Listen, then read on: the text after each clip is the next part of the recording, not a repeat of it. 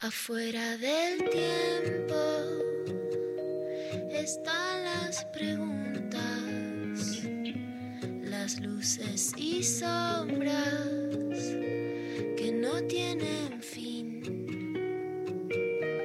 Ahí en la frontera están las señales, besando los bordes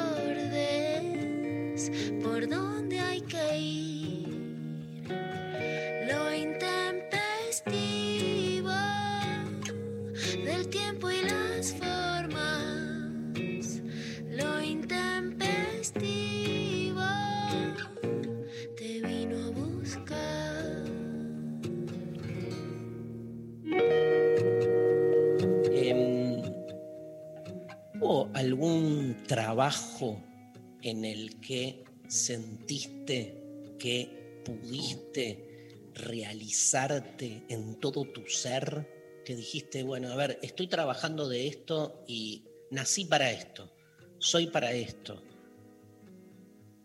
¿Existe algún trabajo así o siempre en el trabajo uno siente que hay una sustracción de un valor de más, una plusvalía, que no necesariamente tiene que ser material, aunque en general lo es, sino también como, te diría, existencial. O sea, ¿cuánto deja uno afuera en trabajos que, que no tienen que ver por ahí con lo vocacional?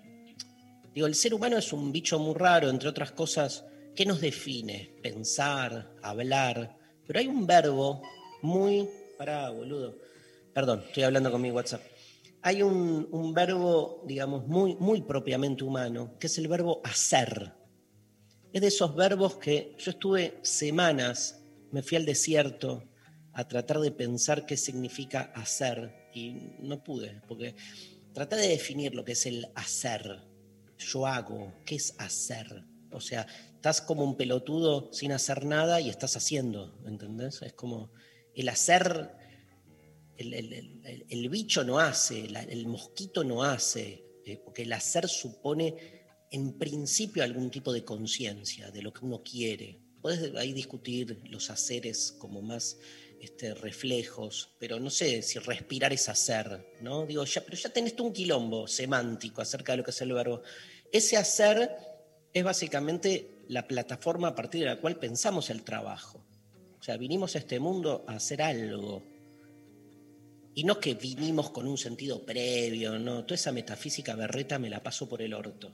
Pero sí la sensación de que uno, viste, aunque te quedes como un musgo mirándote el orto, estás haciendo algo. Hay, hay como una decisión. El hacer está acompañado también por eso. El trabajo, de alguna manera, lo pienso desde ese hacer en dos dimensiones. O eso que haces te realiza, sentís que se juega algo tuyo, o no. O básicamente trabajás para sobrevivir. O sea, hay un momento en la historia de la humanidad que es el momento cero, donde hay seres humanos que trabajan para otros. Y trabajan para otros, o sea, no se realizan trabajando, sino con su trabajo realizan a otros, que en general se hacen la paja, o ven, o te contratan, o esperan el fruto de tu trabajo para ellos realizarse. Entonces, eso es lo que comúnmente nos han enseñado de chicos, como trabajar para sobrevivir. Y hay que trabajar. Yo me acuerdo cuando mi vieja en cuarto año me dijo, bueno, Dari, hay que empezar a buscar trabajo. Y yo que venía leyendo la teoría marxista del trabajo alienado y, por sobre todas las cosas, la idea de que trabajar es básicamente como venía recién diciendo un acto de realización vocacional. O sea, yo no concebía que pudiera trabajar de otra cosa que no fuera mi vocación. Mi vocación en ese momento era escribir, porque se me había ocurrido por responsabilidad de una profesora del colegio que este, iba a ser escritor. Y entonces, y escribía poesía. Había escrito una poesía sobre el conejo Bugs Bunny, que me encantaba y era mi preferida. Y entonces me acuerdo que mi vieja me dijo, hay que ir a buscar trabajo, Dari.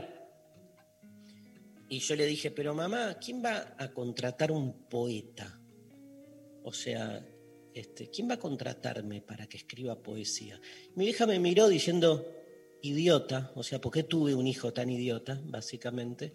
Y mientras me miró, me dijo, mirá, no, anda a buscar trabajo. Ahí entendí la idea de trabajo abstracto, que es una de las claves del pensamiento este, de Marx en su crítica a la sociedad capitalista, porque el trabajo abstracto es justamente eso, anda a buscar trabajo. Agarré un diario, no sé si lo conocen, buen día, Rechimusi, María Stanraiva, un, un diario que se llama Clarín, que tenía unos clasificados y yo buscaba, me acuerdo que me tomé el colectivo 76, me fui a, Flores, ahí por Gaona y, bueno, otra calle, Boyacá, este, y fui a, un- a una casa de ropas y entré y dije, acá vengo a buscar trabajo. Y me miraron y me dijeron, no, bueno, estamos buscando vendedoras. Pero yo no entendí, porque el, anuncio decía, se busca personal, ¿viste? Y era como, ¿y por qué fui ahí? Me acuerdo de estar ahí como una placita ahí en, a una cuadra. Me acuerdo que me quedé ahí como sentado fumando. En esa época había empezado a fumar aparte. Me quedé como sentado pensando, tipo, ¿a qué vine acá? ¿Qué es esto? A ganar un sueldo, ¿no? Esta idea de cómo te sueldan con el sueldo, te sueldan ahí a un laburo que claramente no tiene nada que ver con vos. El otro día decía Rechimusi, y yo sé que vos- a vos te interesan mucho estos temas, este, el, otro día pensaba como que si uno trabajase de lo que realmente lo realizara, uno nunca desearía salir del trabajo, ¿no? O sea, est- esta sensación que tenemos de, bueno, basta de laburar así, este, ha- hago lo mío, es como la prueba contundente de que está todo al revés, boludo, porque en realidad, ¿por qué estamos siempre queriéndonos irnos del trabajo? Porque evidentemente ese trabajo está de algún modo enajenado. ¿Cómo lo ves? Bueno, eh, primero que creo que hay muchas categorías. Primero que me parece que es un tema fundante de este presente la noción del trabajo, ¿no? En ese sentido, eh, me parece que cabe la disquisición de que el principal lujo es la reflexión sobre el trabajo, ¿no? Sí. Porque hay mucha gente que no puede, o sea, no porque no pueda hacerlo por sus capacidades eh, racionales, sino porque las tareas no están afectadas a una reflexión, digamos, ¿no? Eh, me parece que entonces la pregunta sobre la realización a través del trabajo, mm, tenemos la suerte de poder habitarla, ¿no? Hay gente que tiene laburos que son realmente, no sé, muy, eh, que, no tienen, digamos, la dimensión sobre, de, de la reflexión sobre lo que se está sucediendo. Después se me ocurría también esta pregunta desde la política, ¿no? Esto de las categorías o las representaciones políticas que representan a los trabajadores, las trabajadoras. Y es una pregunta que la habito mucho y que muchas veces invito a descomponerla también porque me parece que seguir pensando a la estructura productiva como en 1950 es un error eh, bastante grueso, porque no solo la categoría trabajo, eh, digamos, le entramos a, a, una descomposición desde el trabajo, ¿no? Pero digo, ese, es esa noción de el trabajador o la trabajadora representada en un partido político, en un sindicato o en lo que fuere, también estaba sujeto a otras categorías que también están en descomposición. Eh, de modo que, digo, cabe, de, cabe pensar hoy en día quiénes son las y los trabajadores, ¿no? Tremendo. Sí. Más que nada, uno de los puntos principales que me interesa acá, eh, que es un camino difícil, pero que me parece también eh, importante desandar, es esto de que el trabajo dignifica, ¿no? ¿Qué pasa con aquellos que no tienen trabajo porque no lo consiguen, porque no lo desean, porque... O sea, la dignidad está sujeta al trabajo, digamos. ¿Qué pasa qué con los trabajos? ¿Qué categoría de mierda en términos de problematización la idea de dignidad? No digo que la dignidad sea una mierda, digo la, el mandato de la dignidad, ¿entendés? No sé si se Mm. entiende. O sea, sí, por supuesto. Por me supuesto. recago. Sí, una, cuestión este, muy sujeta incluso a la moralina, ¿no? Y en ese sentido también aprovecho, seguramente vos lo vas a saber explicar mejor que yo, se me ocurre la noción de la descomposición de todo lo que pasa hoy en día con, cotidianamente, ¿no? a través de la noción trabajo, la noción de Ana Arendt de la- la- la- las diferenciaciones entre labor, trabajo y acción. ¿no? En Eh, la condición humana. Gran en la libro. condición humana. ¿Sabes qué estoy pensando? Digo, me, me- me enganché con lo primero, ¿no? Porque muchas veces eh, yo en- entro en esas discusiones que, digamos, lo, lo llevo para otro lado, ¿eh? Pero es como. Vos hacés filosofía porque, pero el tipo que labura 14 horas por día no se pregunta nada. Siempre me corren por ahí, ¿viste? Este, y, es como que no es que no lo pienso, ¿eh? pero en algún lado, digo, el tipo que está 14 horas por día laburando, yo estoy convencido que se hace muchas más preguntas. Porque realmente, o sea, estás en una contingencia que no elegiste, arrojado a esa situación, y te estás preguntando, ¿qué estoy haciendo acá? Parece que hay un, preconcepto generalizado, sobre todo con cierta clase popular, trabajadora, donde se supone que, viste, la manualización del trabajo hace que seas un pelotudo y que no te hagas grandes preguntas. Bien, mentira. No, pero puede suceder, por ejemplo, con una persona en un call center, digo, ¿no? O una persona en un banco, o una persona, incluso un senior de una empresa eh, multinacional que está a su vez tomando decisiones y demás, pero que está trabajando 14 horas por día. Y en algún punto aparece una mecanización de su propio laburo. Pero esa, esa mecanización, yo lo que, lo que siento, ¿eh? pero esto no es ciencia, es literatura, digamos. Lo que siento es que en el medio de esa mecanización, en esas 14 horas, una vez por día, hay como una especie de... como que se abre, como en la película de Pink Floyd, se, se abre el- la fisura en, el, en, el en the wall, en el muro, y, y- y- y respira y dice, ¿qué estoy haciendo acá, boludo? Pero no porque dude críticamente y se vuelva un sensible social, sino como que sos consciente de la automatización. Digo, y si no, perdimos, ¿no? Este, pero yo todavía sigo creyendo, por eso hago filosofía eh, y hago divulgación, sigo creyendo que, digamos, le tirás como a alguien, la- la- encendés la mecha indicada y a todo el mundo algo le implota, ¿viste? Este, porque ni bien pensás un poquito más hacia el extremo, todo se te empieza a descalabrar. María, ¿qué ibas a decir? No, que también hay una tradición chota de, de- de pensamiento, ¿no? De esto de, ah, bueno, el trabajador es un enajenado, que no puede eh, salirse y no puede pensar nada, porque está, digo, como que también hay, y, siguiendo con lo que decía Rechi, de que hay una transformación en el trabajo como categoría y en lo que son los trabajadores, que también me parece que queda medio obsoleta esta idea de, ah, no, están realienados los trabajadores, no pueden pensar en nada, entonces tenemos que ir a iluminarlos y sacarlos de ahí para que hagan la revolución, ¿no? Digo, toda esa, Claro. siento que hay algo de esa tradición que sigue presente y que también es bastante choto eh, quedarnos con eso y, y concebir todavía a los trabajadores como metidos en esa enajenación absoluta por su laburo, en el cual como están, eh, el capital los tiene ahí como laburantes súper eh, enajenados, no se hacen ninguna pregunta y solo están como mecanizados en su laburo. Y que no es real, porque hoy tampoco hay, digo, Hoy tenemos un montón de otras herramientas, hay otros eh, dispositivos, tecnologías y cuestiones que también hicieron transformar mucho eh, eh, a la sociedad en general, pero a las formas que tenemos de conectarnos con lo real.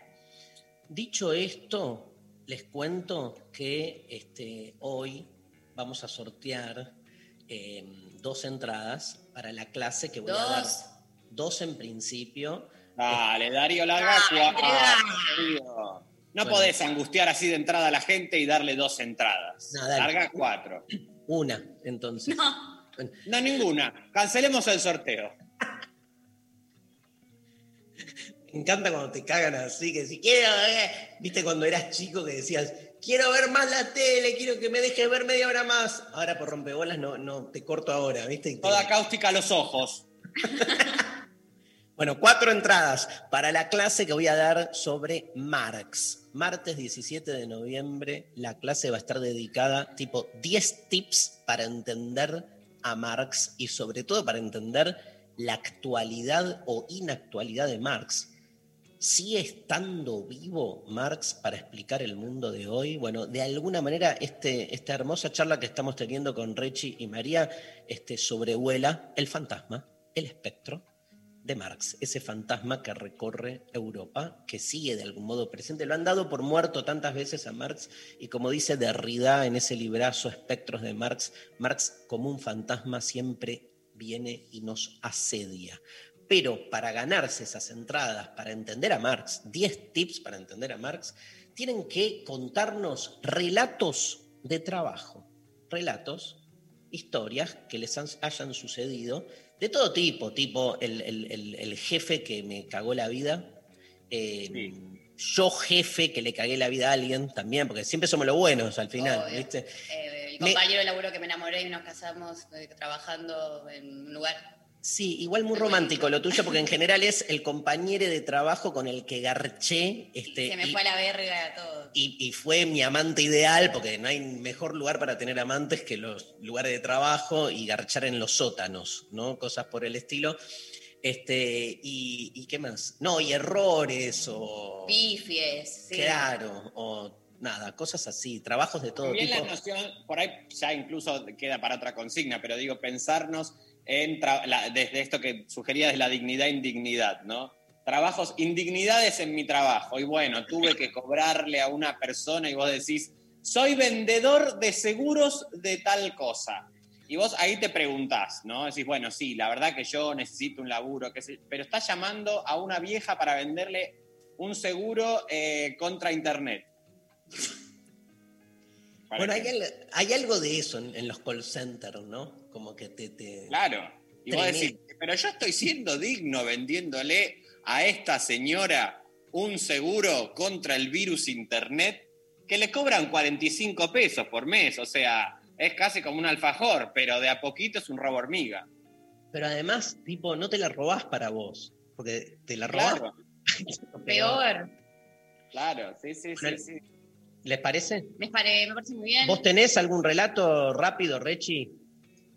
Eh, yo tuve la suerte, la verdad, siempre de tener laburos que estén más sujetos al delirio que otra cosa.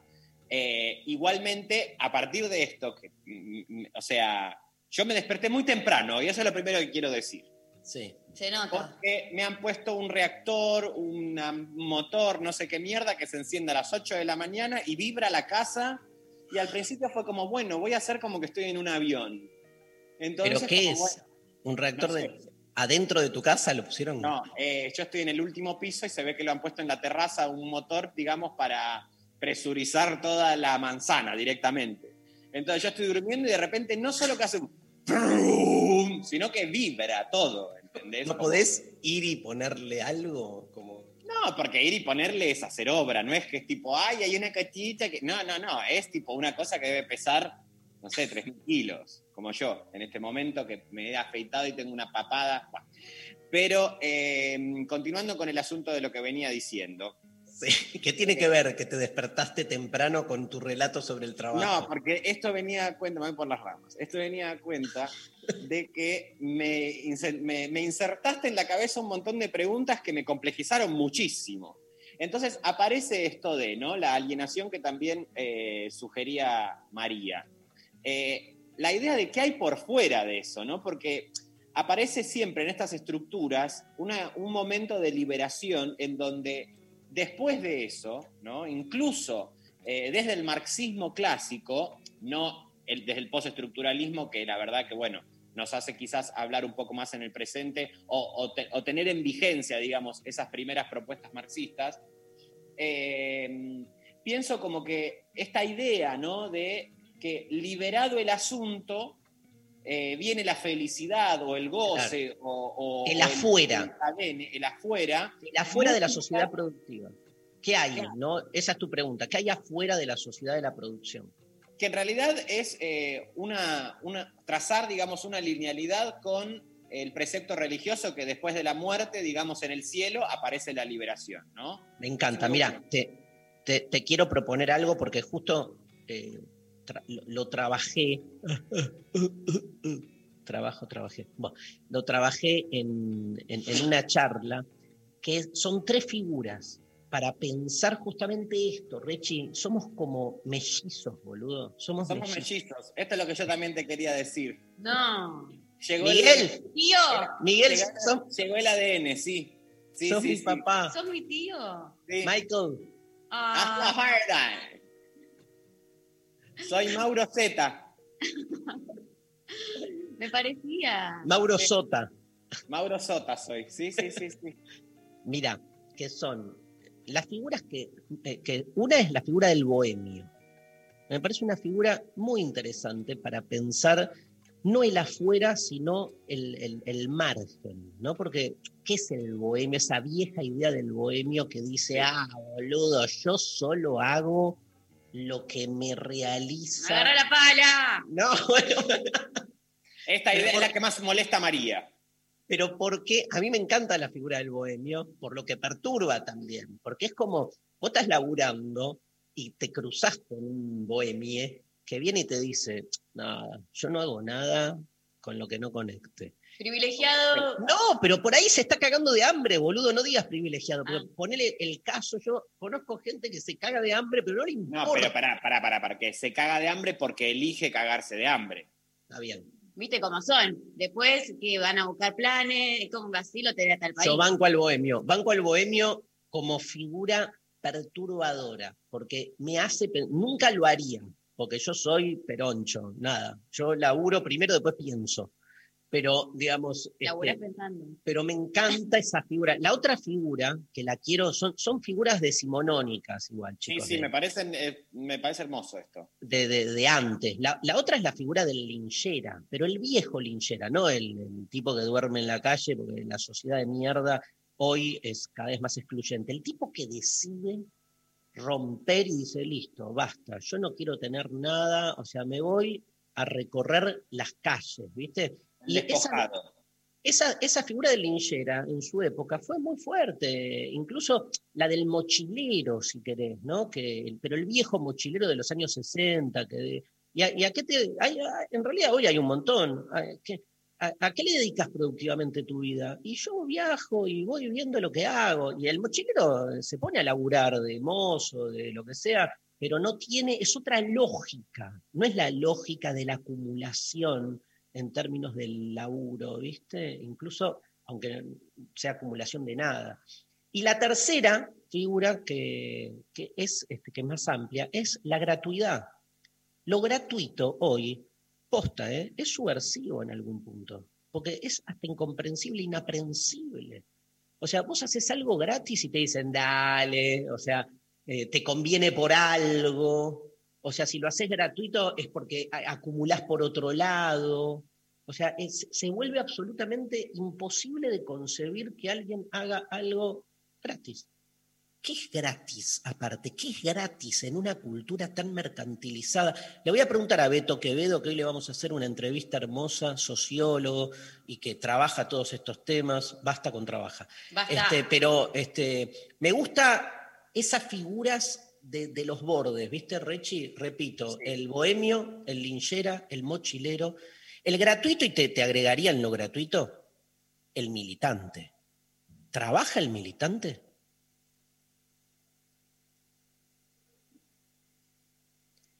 ¿Lo llamarías trabajo, Maru? Un poco, sí. Pero no es, fíjate cómo te rompe toda lógica ahí, ¿no? Sí, sí, sí, sí, claro, eso está chequeado, pero digo, hay algo de, ah, no sé, depende en cada uno, ¿no? Pero hay, hay algo que también, o que yo fui sintiendo a lo largo de los años con algunas militancias que, El laburo. que, es- que no dejan de ser laburo, y, pero por, también por la actividad en sí misma, por cómo uno se siente, digo, está bien, Sí, te sí. realizás o no, pero... Porque en el caso, en el caso, perdón, Maru, en el caso de las amas de casa, que es toda otra discusión que Bueno. trajo el feminismo siempre, ahí entra en juego otros valores, ¿no? Como que nada, es un laburo, este, lo que no está remunerado, Sí, eso está ¿entendés? Pero, claro. pero no, es- no tiene que ver, no es que el ama de casa sale a defender lo, gratuito como valor, claro, el loco Garpen, ¿no? O sea, Mira, parece sobre que- las dos primeras figuras, sobre la figura tanto del mochilero como del bohemio, lo primero que tengo para decir es que se peguen un baño porque molesta el olor ya de la figura misma. O sea, ya huele mal. Y en la tercera noción, la de la gratuidad, eh, me parece muy interesante eso. eh, y acoplarlo con una pregunta que nos pasa también mucho a nosotros, ¿no? La cuestión militante, ¿no? Personas que tenemos un discurso, que sostenemos, digamos, ciertos valores de transformación y lo que fuere. ¿Qué pasa cuando hay que cobrar por algo de eso? Claro. Y me parece que pare- aparece como una idea muy alejada, pero que en realidad esto que a nosotros nos aparece como, ay, no, lo tenés que hacer eh, en el caso político por la militancia, en el caso del arte por el amor al arte, ¿no? También aparece de esa manera, en la cuestión cultural, el amor al arte como un imaginario en donde uno se entrega ciegamente Una chotada. tiene que pasar una chotada absoluta, pero que la derecha lo resuelve eso, o la derecha o el capitalismo, digo, por ponerle alguna figura a, a esa, a, a esa otra, este, a ese complemento eh, del binarismo que quiero construir, ¿no? Eh, por fuera de la- de- de- del compromiso militante o del compromiso con el arte, aparece esto de la formación, ¿no? ¿Cuántas cosas se hacen en nombre de la formación, el currículum, que el propio mercado, digamos, pone a trabajar a esa gente en nombre de, gratis, ¿no? O muy mal pago, en nombre de, bueno, vos te estás formando, la pasantía, ¿no? Incluso, como, bueno, estás formándote, estás aprendiendo, entonces te tenés que morfar lo que venga. Y ahí aparece como absolutamente naturalizado, ¿no? Digo, ellos lo tienen como estandarizado, esa cuestión, ese trabajo no remunerado. El caso del militante, de alguna manera, también eh, aparece anexado como, bueno, sí, vos te estás formando, pero también en esa transformación del mundo, algunas de las realizaciones personales tienen que estar ahí inscriptas, de modo que sí hay alguna clase de noción de trabajo.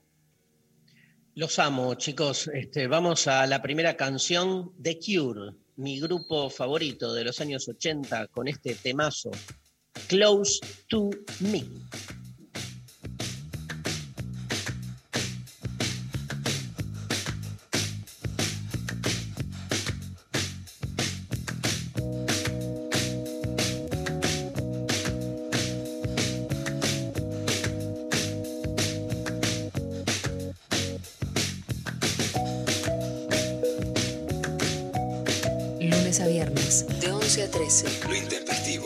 Darío Stanraiver, Luciana Peca. María Stanraiver.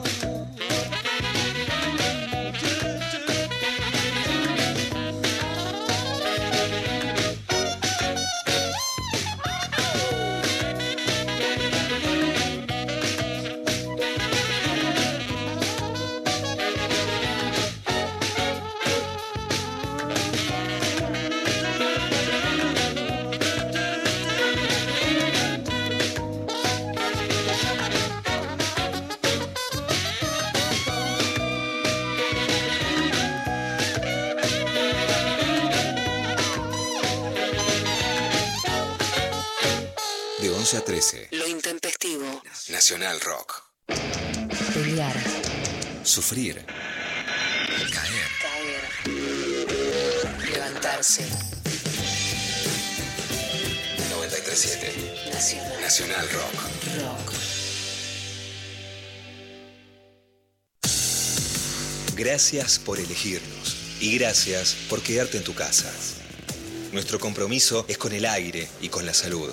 Eso, respetando las normas establecidas, desde Nacional Rock seguimos trabajando para que no te falte la radio, para que te informes, para que te diviertas en estos tiempos tan difíciles y tan inciertos. Tu compañía es la nuestra. 937 Nacional. Nacional Rock. Hacé la tuya.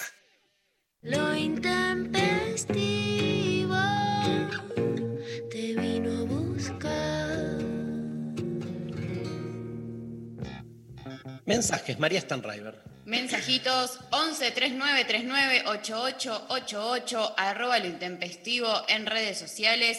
Eh, nos mandan, por ejemplo, a través de Instagram. Estoy saliendo con mi jefe. Crisis por donde se vea. Claro. Y ahí está. Fuerte. Está siempre el borde, o sea, si estuviera Pecker, hablaría claramente de ese otro aspecto que vamos a hablar nosotros, que es cuando esa situación se vuelve acoso o abuso, ¿no? Este, eh, O sea, pero no lo presenta como un acoso. no, no, no, no. No, pero está bueno recalcar que hay estructuras de poder que se dan dentro del ámbito laboral donde eh, Que es un tema, hay que estar atentos. digo, es un tema, no, es, no, no- no aparece en el mensaje del oyente, claramente, pero digo, es, es, es, un- es uno de los temas este, que están cada vez más en evidencia, ¿no? Este, ¿Y qué dice el oyente? Estoy saliendo con mi jefe, punto. Eh, cri- eh, crisis por donde se lo vea. Crisis, crisis. ¿Por qué crisis? ¿No? Porque se desestructura algo ahí. Y porque la figura del jefe siempre es, es la el malo. Entonces, crisis es como estoy saliendo con un malo, estoy saliendo con el opresor y el oprimido, ¿no? El opresor.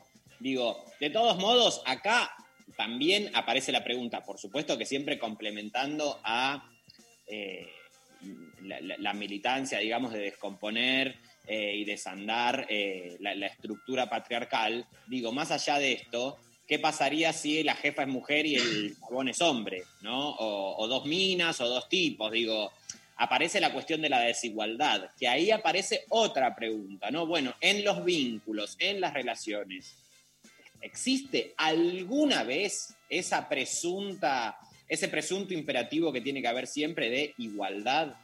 Sí. ¿Dónde está esa igualdad, digamos, para establecer un vínculo, una relación? Nunca.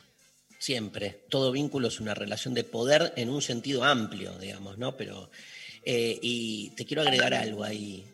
Este, y la escisión, ¿existe? Martín pregunta, ¿existe igualdad? Yo me pregunto, ¿existe la posibilidad de separar tan tajantemente como que, ponele, la oyente diga, bueno, estoy saliendo con mi jefe y está todo bien, ponele que no decía crisis. O sea, separamos las cosas. En el trabajo seguimos como siempre y después vamos y garchamos. Mentira. O sea, ¿se puede separar tanto No. una cosa? No. Escúchame, Maru, ¿vos te acuerdas que habías hecho una. Me acuerdo una muestra de teatro de María que habías Ah. hecho un. La fui a ver a María en una. Ah, María en, en una, mirá, me acuerdo, eh, la fui a ver en una. En Mar del Plata, muestra. me a mi jefe, se llamaba. No, la boludo, una muestra, no me salía la palabra muestra, Muestra, boludo. Una muestra teatral y María había hecho una escena donde este, su jefa, tenía donde la, la- la- en la escena pasaba que yo este, iba a enfrentar a mi jefa y a decirle que la noche anterior, que está- estábamos como en un viaje de, de- de laburo, y le decía que la noche anterior, que nos habíamos pasado de copas, eh, yo eh, siento, sentía que ella me, se había aprovechado de mí, me había abusado, me había tocado, no sé qué, que en el original era un varón la persona que claramente era un jefe Claro. varón, lo, lo adaptamos a mujer, lo cual lo hacía también interesante para explorar desde la actuación todo ese otro costado. Pero qué terrible, una escena re difícil en la que yo iba y le decía, che, me tocaste. Y la mina me decía, no, no te toqué. Y yo le decía, no, sí, me, me, me- me tocaste, tipo, igual yo te amo, le decía, como me tocaste, pero te amo y quiero estar con vos y no sé qué. Y ella me decía, no, no, no, nenita, tipo, ubicate. Y bueno, todo un horror. hay una obra de teatro muy linda que se llama Las amargas lágrimas de Petra von Kant. No sé si la han leído, La, la he escuchado. la han escuchado, que bueno, recorre un poco, es una obra toda hecha por mujeres, ¿no? Los personajes son todos femeninos y hay un vínculo entre, no me acuerdo los nombres, la verdad, entre Petra, creo, y Karin, que es como su, su no, como un aprendiz, un asistente, y habla justamente y narra parte de esta demencia, pero desde el otro lugar, ¿no? La jefa se enamora y se enloquece. Más mensajes. ¿Más mensajes? Sí. Eh, Darío, yo trabajo quiere que la hagamos, si quiere, es una propuesta para que la hagamos en el Ah. verano. Eh, en Mar del Plata. San En Mar Bernardo. del Plata, sí, y en San Bernardo, bueno, vamos por la costa haciéndola. Yo estoy, ¿eh? Estoy. Avísame. Perfecto. Te leo. Eh, Darío, yo nos mandan por WhatsApp. Yo trabajo mil horas por día en algo que no es lo mío y me hago un millón de preguntas por día y eso está decantando en un cambio de, de carrera a los 42 años. Bueno, un gran abrazo. Gran abrazo. Este, digo, un poco en, en la línea de lo que hablábamos, ¿no? Así que, grosso. Todo cambio siempre es positivo. ¡Cambiemos! Nah. Eh, Buen día, chiques. La verdad es que hoy quiero. ¿Cómo nos robaron la palabra cambiemos, Sí, no, boludo? Mal. nos. Igual ahí aparece algo como eh, la pregunta de qué es lo mío, ¿no? Eso Sí. es otro, problem- Ah, otro problemón inmenso que tengo para ofrecer. ¿Qué es lo propio? Tremendo. Buen día, buenos días chiques. La verdad es que hoy quiero denunciar la arbitrariedad que se ha dado en este programa porque yo nunca trabajé y por ende quedo totalmente fuera de esta consigna. A les adolescentes nos dejaron de lado. Somos el futuro y necesitamos clases de Marx. Tengo algo para decir. Dale, yo también. En esta nueva sociedad no hay nadie que no trabaje. Porque el precepto en la lógica digital, el precepto en la lógica digital es, si vos no sos el cliente, sos el producto. Es decir, la vida digital, la internet, digamos, la internet, si vos no estás consumiendo algo, es decir, eh, no sé, comprando un, más gigas en Google o pagando Spotify o lo que sea, el sistema, Internet, se encarga de comercializar tu existencia, comercializar tu existencia, siendo vos terminal depositaria de todas las publicidades de consumo que tienen para ofrecerte, barra base de datos. De modo que en algún punto estás trabajando vos consumiendo información, data, reproduciendo eso. Y esto viene a cuento de muchas, de algunos trabajos que hay ahora en sintonía con eh, la renta básica universal, que algunos dementes, y vayan mis respetos a ellos, a ellos y ahí estaré con ellos, están interpelando a las compañías digitales, llámese Google, Facebook, eh, TikTok, la que fuera, a que, digamos, libren una, este, una renta básica solamente por consumir Internet. Porque ellos comercializan eso. Claro. Es un tema, a mí me encanta Amo. ese tema, está, eh, hay mucho todavía. Pero al oyente, estás trabajando, ¿te das cuenta? No te dejamos afuera. Estás trabajando, te estamos extrayendo tu plusvalía. Y como Exacto. dijo Martín, estamos chupando, como en la Matrix, la energía vital. Pelando. En este momento que estás escuchando este programa, estamos generando que tu cuerpo, tu fuerza de trabajo funcione. Y no estás cobrando nada. Somos una ONG. Una estafa piramidal somos. Había que decirlo. ONG, ¿qué es? Oh, Nai, God. Muy bien. Muy bien. Estoy para incorporarme a mm, eh, Bisman, a Proyecto Bisman. Sí, por supuesto. Y, La nueva queremos- temporada de Proyecto Bisman. Pepe Rosenblatt, Martín Rechimusi y la participación especial de Darío. Stanraiver. Pero desnudo, como haces en Sex, porque ya vi que vas a estar en la próxima edición. que está de invitada Flor de la B. Y Flor de la B. ¿Y vos No vas sé. a mostrar eh, los pezones esta vez, Dari? ¿Quién te dijo que la última no los mostré? Vos porque ¿No Yo vi todo, querido. Vi cuando Ah. Gloria Carrate dijo, bajate el cangurito. Pero después, vos no viste cuando estuve con Felipe Colombo Ah, esa me la perdí. y el, el Tucu López. Y el Tucu López. Felipe Colombo ya ha culiado con medio país en esa experiencia, porque Felipe Colombo la verdad que aparece muchísimo en la experiencia sex. No puedo dar detalles de mi... A detalles, Darío. Ahora No. vamos, vamos, vamos a lo importante, vamos al chisme, porque podemos seguir No. reflexionando más. Fui mucho más osado con los varones que con las mujeres, nada más, te digo.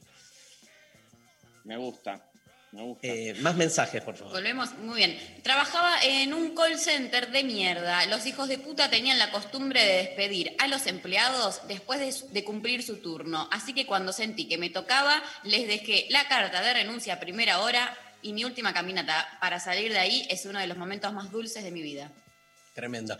¿Viste Bueno, no, cuando pero- hay duelos laborales también? Como que te echan de un laburo y. Viste que los duelos, tipo, te deja una pareja y vos te quedas mal y estás 10 años que no soltás. También hay duelos laborales, tipo, estás recontento en un laburo, te echan. ¿Qué? 10 años es muchísimo, Darío. O sea, es un obsesivo. 10 años. Viste que es re, es re normal. Estás 10 años que no soltás. Y la verdad que nosotros nos quedamos medio mirando, como diciendo, bueno, mira, la verdad que 10 años es muchísimo. Yo nunca solté un primer amor que me dejó y yo creo que toda mi vida se eslabonó. Sí, Verónica. Se llamaba va cambiando igual, porque esto ya, ya no nos pueden seguir mintiendo. ¿Cuántos Laurita. primeros amores? Se llamaba Laurita. Mira. Laura se va. Laura se fue. Güey. Laura se escapa. ¿Qué, qué habrá sido de la vida de Nick, no? Porque esa gente que tiene un éxito y después, ¿qué es de la vida de Nick? Sí. ¿Habrá contraído COVID? Para mí que sí. Es lo más probable. Es Ya lo más- está. Ya estás para ser un panelista, porque para mí que sí es bien de panelista. Yo soy panelista por excelencia, Ay, o sea, Yo quiero un programa que Martín sea panelista, yo también, y hablemos de cosas. todos panelistas. Es un no- país de panelistas. Eh, ¿Me pones un audio, González? Hola, buen día. Les quería contar que yo trabajo en un call center y llamo a la gente que no paga. Eh, nada, es un trabajo bastante choto, pero bueno, es el trabajo que tengo hoy en día. ¿Qué se le va a hacer? Mira, lo importante primero. ¿Qué pasó?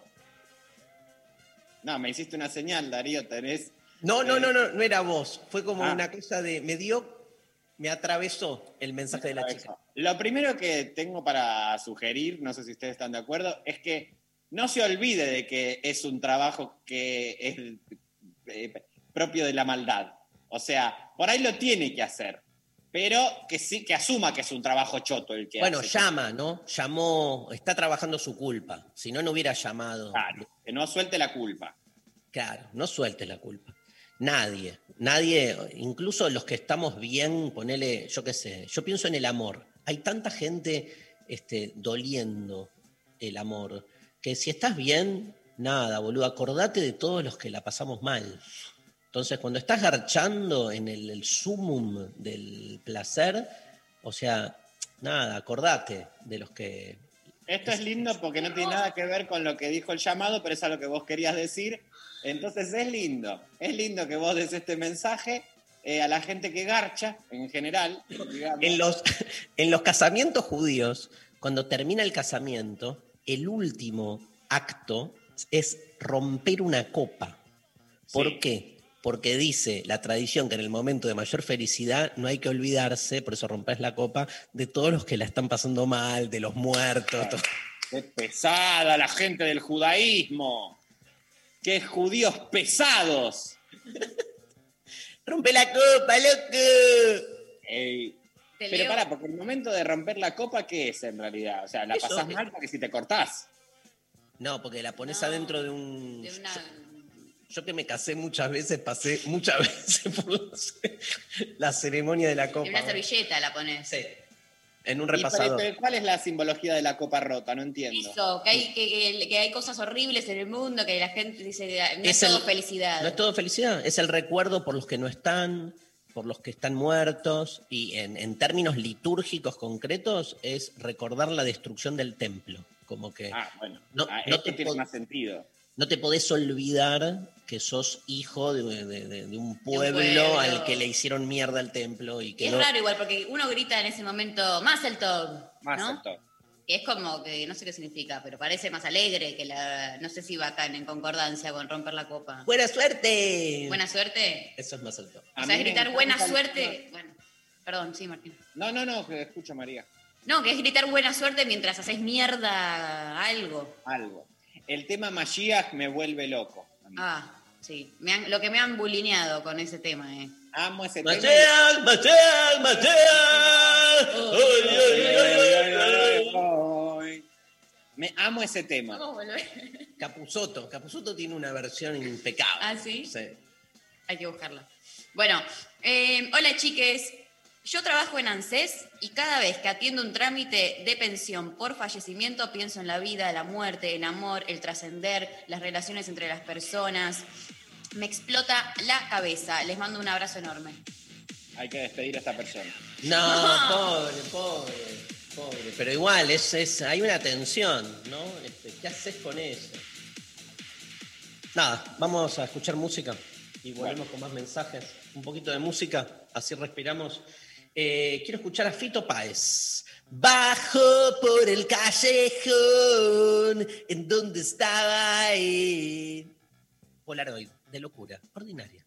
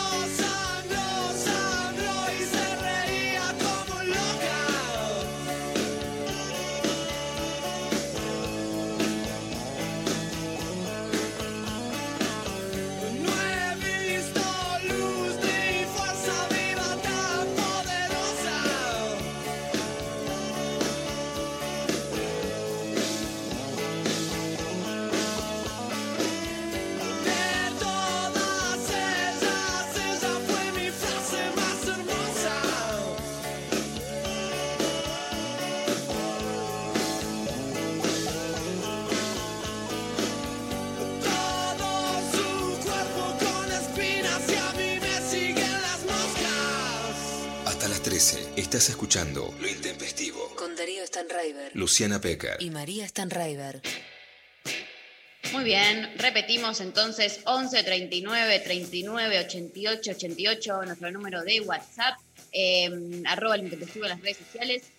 ¿Querés que te lea algo que mensajes que nos llegaron a Claro. través de WhatsApp?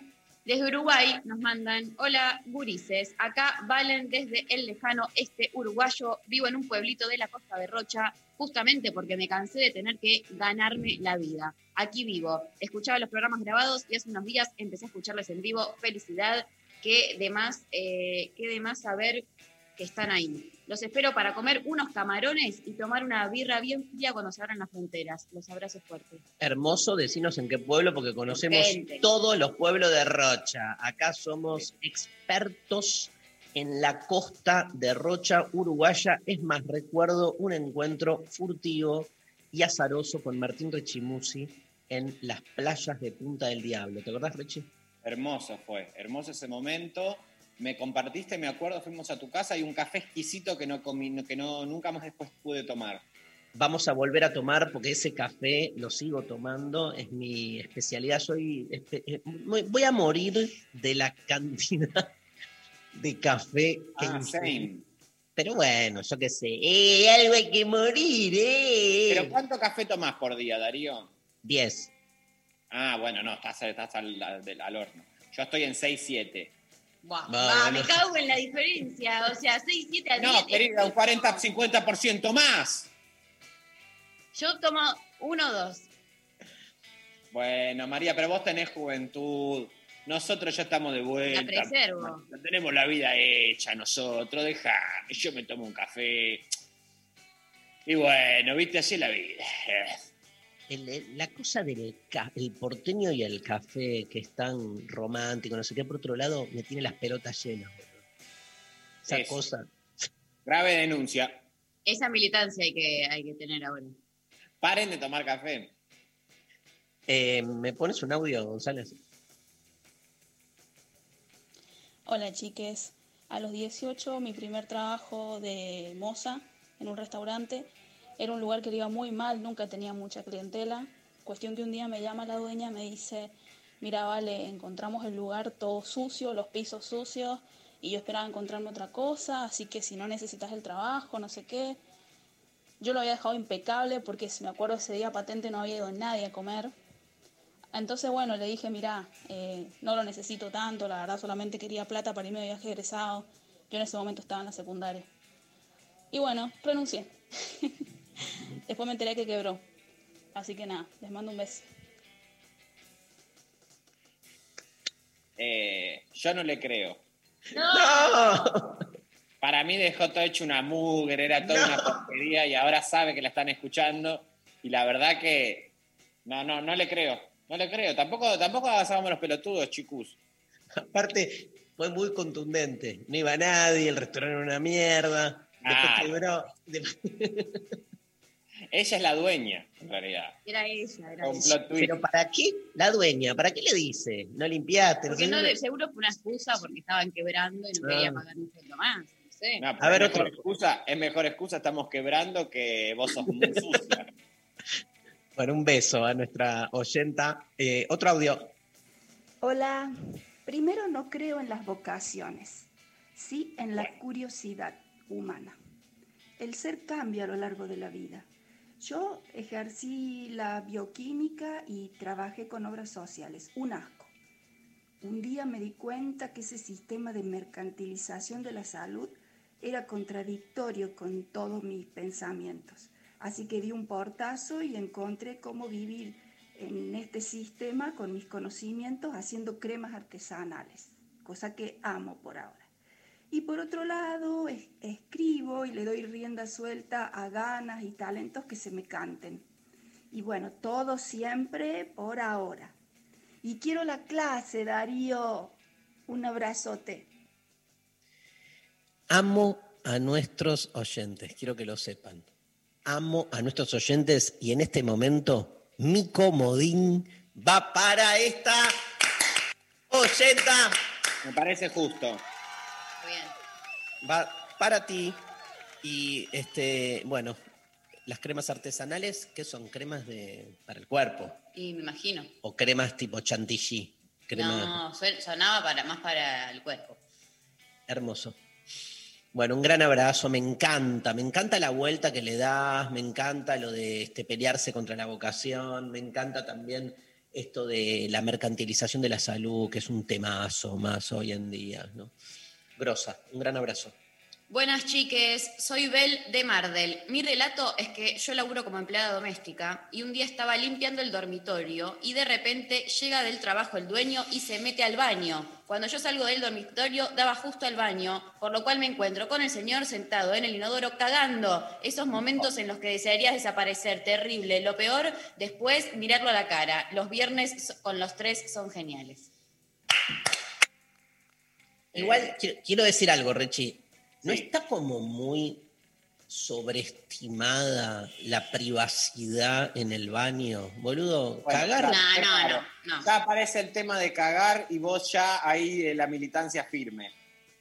¿Qué tiene de malo que te vean cagando? Bueno, vos, ah, eh, yo preferiría que no suceda eso, la Yo verdad. también, yo, yo tampoco digo, yo tampoco preferiría, Te fallido. yo, Chao. yo tampoco preferiría que suceda. Ahora, no es tan grave que alguien te vea sentado en un inodoro.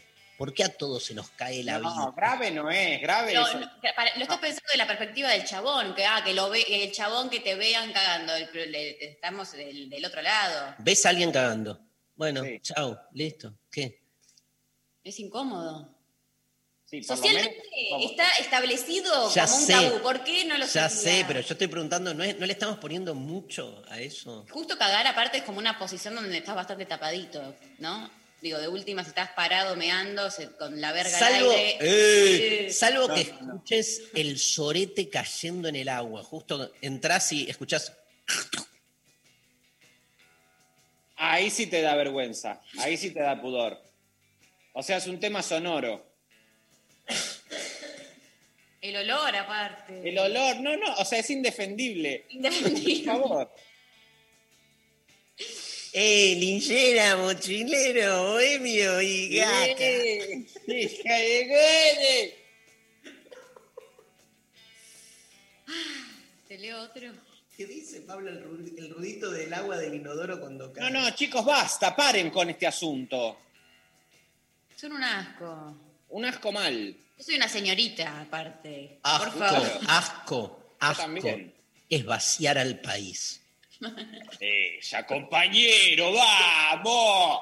Afuera lo del FMI. Vamos, compañero, agonero, buitre. Vamos, vamos. Buitre.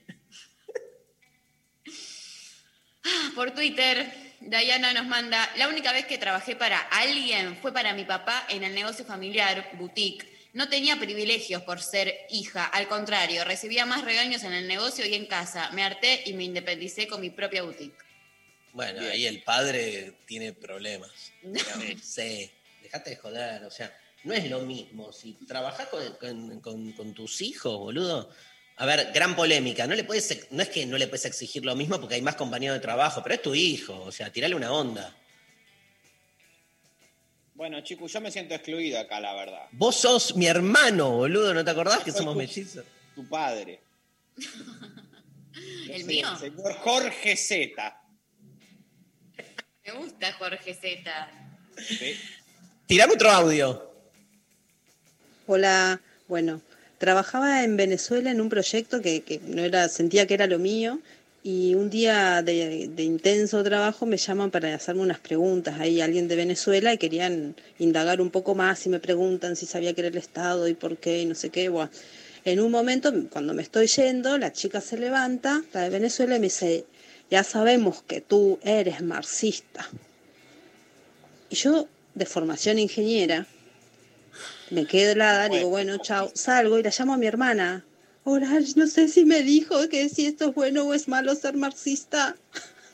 Y bueno, y viene al cuento y quiero la clase. Gracias, abrazo. No hay comodín. Acá yo ya lo puse. Pero. No, nada. Yo ya puse No mi hay comodín. comodín, pero eh, lo lindo, primero que no hay ingenieros marxistas. Esto es lo primero que podemos, este, Los ingenieros de la Unión Soviética no eran marxistas. no eran marxistas, no eran marxistas. Y segundo, me gusta que ella llama y le pregunta a la hermana, no sé si es bueno o malo, una pregunta que se ha hecho la humanidad entera. ¿Es bueno o es malo ser marxista? O sea, no se sabe, no se entiende, ni siquiera, o sea, la, la pregunta es en la trampa, si es el bien o el mal el marxismo. Nos vamos a la pausa, se viene Beto Quevedo, vamos a charlar un rato este, con Luis Alberto Quevedo, director de Flaxo, ¿sí? director general de Flaxo, una de las facultades de posgrado más prestigiosas de Latinoamérica, sociólogo, especialista en medios. ¿Le vas a preguntar algo sobre medios? Yo quiero hablar de la televisión, de Vamos. ahora, de todo. Masterchef, sí, Masterchef.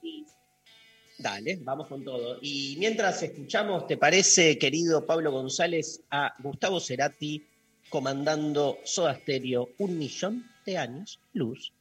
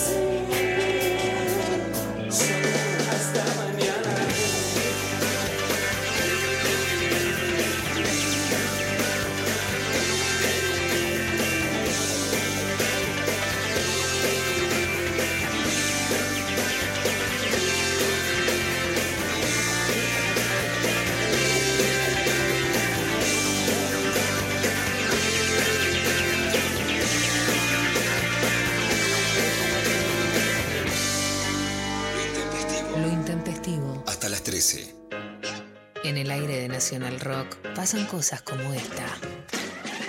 Dicen aquellos que saben que la quinta dimensión es la que está entre la cuarta y la sexta. No estoy hablando de algo que está ubicado en La Plata. La gente de La Plata dicen la locación de un lugar con una tranquilidad que yo realmente no entiendo. Eso está en la 326 entre la 43 y la 44. No entiendo. Necesito que las calles tengan nombre. Cuando YouTube o en La Plata dijo, esta es verdaderamente una ciudad donde las calles no tienen nombre, algo que seguro venía pergeñando de Irlanda para acá.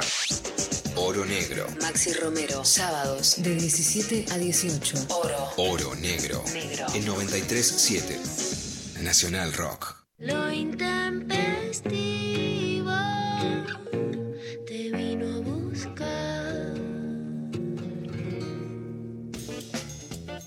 Sobre el fin de- del siglo pasado, tuve una serie de trabajos donde conocí mucha gente. eh, en una relación un poco distendida, no cercana, pero compartiendo algún que otro trabajo, que es el tema del programa de hoy. Y este, entre ellos a, a- a Beto Quevedo, que- me, ca- me caía muy simpático, me parecía aparte un tipo muy, muy inteligente. Este, y tuvimos una charla medio por arriba y no lo vi más. Pasaron cuatro años y estaba tomando un café con leche en la esquina de Canning y Corrientes, en, en- en un viejo, enfrente de Imperio. Este, y... Canning ya eres Calabrini Ortiz. Sí, Sí, claro, claro. Te decís Canning y uno piensa esto pasó en 1960. Bueno, Karin y Corrientes, boludo. Yo vengo de esa época. O sea, este, yo iba a los 12 años a hacerme la paja a Canning- al baño del imperio de Canin y Corrientes. Es Y entonces, lindo. este, y entonces entra Beto Quevedo, ¿sí? Este, y me dice, hace unos años tuvimos una charla y te escuché decir cosas muy interesantes sobre la posmodernidad. Necesito que des una clase en el posgrado de Flaxo. Yo me acuerdo que me temblaron las piernas, le digo, gracias, en serio. Y estuve un mes preparando esa clase porque en esa época me, to- me tomaba en serio la academia. en esa época. Así que este, mi agradecimiento eterno a alguien que yo considero mi mentor también y este, un gran amigo, Beto Quevedo. Bienvenido al Intempestivo. Gracias, Darío. Yo te considero primero un gran amigo al que quiero mucho. Este, hemos hemos este, cruzado caminos de muchas maneras en este tiempo. Eh, siempre, siempre te admiré mucho también en tu manera fresca, provocativa de pensar y, y siempre disfruté mucho de hacer cosas juntos. Así que gran placer. Por favor. Bueno, Beto Quevedo es, entre otras cosas, es uruguayo, entre otras Así es. cosas. Este, y mm, sociólogo, este, titular de varias de materias, varias y este, en la Facultad de Ciencias Sociales de, de la UBA, pero además es director de Flaxo, Argentina, desde hace algunos años, o sea que este, no solo eh, es académico, sino que hace gestión educativa, que te la regalo, ¿no? que es todo otro, otro tema, pero digamos, en, sus materias trabaja lo que es la sociología política y vos sabés, Beto, que estamos este, eh, sorteando hoy eh, unas clases que voy a dar sobre Marx eh, la semana que viene en el CONEX y no puedo no empezar por ahí y preguntarte la pregunta derridiana por naturaleza. ¿Cuál es la actualidad? ¿Da? O sea, ¿sirve leer a Marx hoy? Bueno, empiezo por contar lo siguiente. Este, de joven, cuando yo era estudiante de secundaria, este, militaba en un grupo trosco este, que, entre otras cosas, era una iglesia, digamos, ¿no? Nos obligaban a leer, nos obligaban a estudiar y nos tomaban lecciones del, del Antiguo Testamento y del Nuevo Testamento. El Antiguo Testamento era Marx y el Nuevo Testamento era Lenin y Trotsky, digamos, ¿no? Así que yo me crié leyendo a los clásicos del marxismo y los, eh, los seguí leyendo, obviamente. Y después, durante muchos años, estudié El Capital con un maestro que yo recuerdo y quiero mucho, este, Raúl Cerdeiras, un maestro de mucha gente, un maestro de la Universidad de las Catacumbas, alguien que no daba clases en las universidades, sino que daba clases en los grupos de estudio.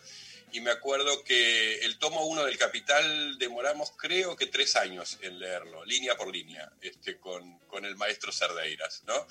Este, y, yo sigo creyendo que Marx hoy, este, primero merece ser leído, tiene que ser leído, eh, y no en clave histórica. Yo siempre cuando doy los textos de los clásicos en, en la UBA y en- también en Flaxo, siempre digo que no hacemos arqueología del saber, sino que aprendemos a saber con los que hicieron realmente el pensamiento de la modernidad, este, el pensamiento por el cual estamos todos atravesados. Entonces, cuando leemos a, a Hobbes, o cuando leemos a Marx, o cuando leemos a, a Tocqueville, o cuando leemos a John Stuart Mill, o cuando leemos a Arendt, estamos hablando de autores absolutamente contemporáneos que nos interrogan sobre lo que pasa hoy. Yo creo que si uno quiere entender el capitalismo de hoy, hay que leer a Piketty, estoy de acuerdo, pero también hay que leer- empezar por Marx. El Capital y el- en particular el tomo 1, que para mí es donde él establece ahí la- la- Claro. las bases fundamentales de lo que es el desarrollo del capitalismo, de la ley del valor, de las distintas fases del, del capitalismo, ese sigue siendo un libro extraordinario, de mucha, mucha actualidad. Y también los libros históricos de Marx son extraordinarios, ¿no? El 18 Brumario de Luis Napoleón Bonaparte, eh, La Guerra Civil en Francia, no sé, muchos libros históricos. Y, yo sumo uno más, eh, que yo lo sigo dando y que se llama La cuestión judía, que es donde Marx hace una crítica a los derechos humanos, una crítica muy marxista a los derechos humanos, un texto muy de su juventud, del Marx muy joven, eh, y que me parece que tiene mucha actualidad el debate que él propone sobre el tema de los derechos humanos. Es mi, es mi libro favorito, nunca lo hablamos. Mi libro de cabecera y lo escribió a los 26 años. Da vergüenza, da vergüenza. Da vergüenza, da vergüenza. Entre que Spinetta escribió Barro tal vez a los 15 y Marx escribió sus mejores obras antes de los 30, salvando al capital, uno no Claro. sabe qué. El, el otro tema que veníamos charlando acá con Rechi y María es el tema del trabajo y, y- y traíamos la idea de trabajo enajenado que es genial, digo, cómo claro. la, la- la- introduce Marx, pero nos preguntamos de nuevo sobre la actualidad de esa idea de la enajenación del trabajo hoy. Bueno, eh, a ver, en, en Marx eh, eh, el trabajo enajenado tiene que ver con esa, ¿no? con esa idea de, de lo que se, de lo que queda en, en los productos, digamos así, como parte de lo que el, que lo, lo que el trabajador pone allí, ¿no? Este, esa, en Marx eso tiene, yo diría, dos etapas, ¿no? La etapa de, más hegeliana de Marx, este, donde Marx eh, cree que hay algo del espíritu humano puesto ahí, y la etapa más marxista, que es la etapa donde él desarrolla la, la- la- la teoría del valor y, y habla de ese, de- del, del- del trabajo como esa, eh, eh, llega a usar palabras como gelatina humana, que es invisible a los ojos, que no se ve en la mercancía, pero que está en cada uno de los productos que el capitalismo produce, ¿no? Y entonces algo del trabajador queda ahí. En realidad Marx tenía una teoría eh, bastante fuerte de- del, fin del capitalismo como forma de, de reconciliación del Claro. hombre con el, con el trabajo, ¿no? Es decir, el, Con el- lo vocacional, podemos decir, ¿no? Exactamente, con recuperar el trabajo. eh, A ver, voy a decir una cosa anterior a ver si estás de acuerdo. Si estás de acuerdo. Eh, Marx fue un gran lector de Rousseau y lo usó mucho a Rousseau, mucho más de lo que estamos dispuestos a aceptar que usaba a Rousseau, ¿no? Eh, y, y Rousseau tenía una teoría sobre el tema del vínculo del hombre con el trabajo muy ligado a desconectarlo de los sistemas de producción capitalistas del siglo XVIII para Rousseau y ponerlo en relación a, a- a un vínculo del hombre con la naturaleza, que era justamente un vínculo de, de, digamos, de trabajo no alienado, de trabajo que despertara las potencias del hombre, pero de un diálogo con la, la naturaleza que hoy puede ser totalmente recuperado a la luz de lo que son los movimientos hoy ecologistas, etc. Rousseau justamente era antiindustrial, antiprogreso, antimáquinas, anti todo eso. Marx recupera varias de esas cosas para pensar el tema del, del- del trabajo en el postcapitalismo. ¿no? Es decir, él cree que es necesario eh, que el hombre recupere un vínculo con el trabajo que tiene que ver con la creación, que tiene que ver con mejorar el vínculo con, con su entorno natural, con el- la, la relación con los otros, el trabajo no, no como, como sistema de explotación, etc. O sea, eh, ahí hay en Marx un, un- un Marx que, que quiere que el hombre, es un Marx un más humanista, diría, ¿no? Bueno, hoy un filósofo que, que est- eh, diría que tiene una reflexión sobre esto, pero más vinculado a, la- a las nuevas tecnologías y a, los, a la inteligencia artificial y a los algoritmos, etcétera, es Eric Sadan. Eric Sadan, que tiene tres libros publicados en caja negra y que se pueden conseguir, que son muy buenos. Este, Siempre fue Sadin para mí, pero ahora vos que sabés francés. bueno, es la, sé la, la pronunciación a francés. A francés un día, como- Eric Sadan. Es como, es como Biden, Biden y Biden, ¿no?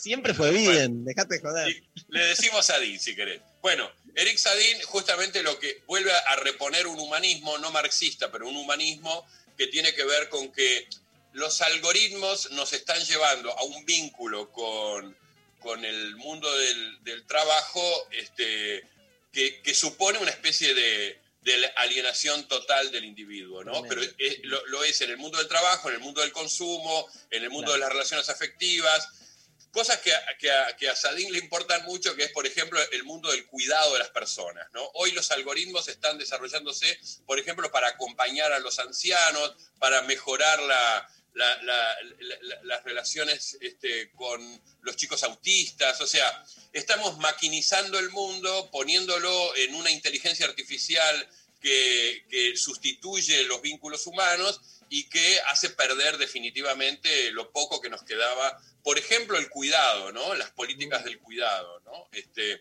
y a mí me parece que, que ese pensamiento eh, no está bueno. hoy en, en las agendas políticas y creo que hay que ponerlo. No está para nada, este, tampoco está en la academia, ¿no? O sea, No, no, no, no. está entrando despacio. Te cuento que estás en presencia de dos personajes acá, que son eh, María Stanriver, que es estudiante de una carrera de la Facultad de Ciencias Sociales, pero peor que María es Martín Rechimusi, que es graduado de Ciencia Política también de la Facultad de Ciencias Sociales. Digo para que veas lo que Yo, yo te voy a decir, a María la conozco desde hace muchos años y la quiero mucho, así que, y la acabo de saludar muy afectuosamente, y vas a terminar tu carrera y vas a ser más famosa que tu papá, así que genial. Este, y que es lo único que importa, ¿no? La fama, digamos. Obvio. Y a Martín no lo conozco en su fase de, de politólogo, pero a Martín lo admiro mucho como, como artista, lo admiro mucho como creador, lo admiro mucho como humorista, lo sigo en Instagram, fui al Ah. teatro a verlo, creo que Pedro Rosenblatt es una farsa y que hay que ir a ver a Martín, que realmente es el que hace los espectáculos, así que lo digo y lo declaro acá públicamente, Martín. La- por fin ah, me siento liberado, mira. Pero vos, vos decís, vos decís que en ambos está la huella de la academia y la pregunta en serio, porque estás aparte, le cuento a todos que este Quevedo está con una camiseta de un club de fútbol que no, no, no sé, no me, no lo conozco. Te doy Este, una pista. El último Ah. partido lo jugó contra Estudiantes de La Plata y lo ganamos 2 a 0. San Para que lo ubicar. Sí, básicamente un club, digamos que es el club del Papa, o sea que tiene una fuerte im- impronta religiosa y por lo tanto dogmática. Este, Bueno, perdón. Es, eh, religiosa y dogmática, no lo dudo. Escuché el discurso que dijo eh, Santoro en la legislatura de Buenos Aires, porque estamos a un punto de regresar a Boedo, y dijo, San Lorenzo vuelve a Tierra Santa. No. Si hay un... A ver, si alguien creía que murieron los grandes relatos, miren lo que es el discurso de San Lorenzo con el regreso a Boedo, que va a producir la mayor hecatombe ecológica, ambiental, urbanística de la ciudad de Buenos Aires, pero está considerado como un regreso a Tierra Santa. Una locura total en la cual estoy involucrado. Amo, amo, pero déjame hacerte esta pregunta, aprovecho y, después le abro al resto de la mesa. No, quiero que, que- que vos también lo trabajas mucho, siendo alguien bien del riñón de la academia, la relación entre la academia y lo popular. ¿Por qué sigue costando tanto eso?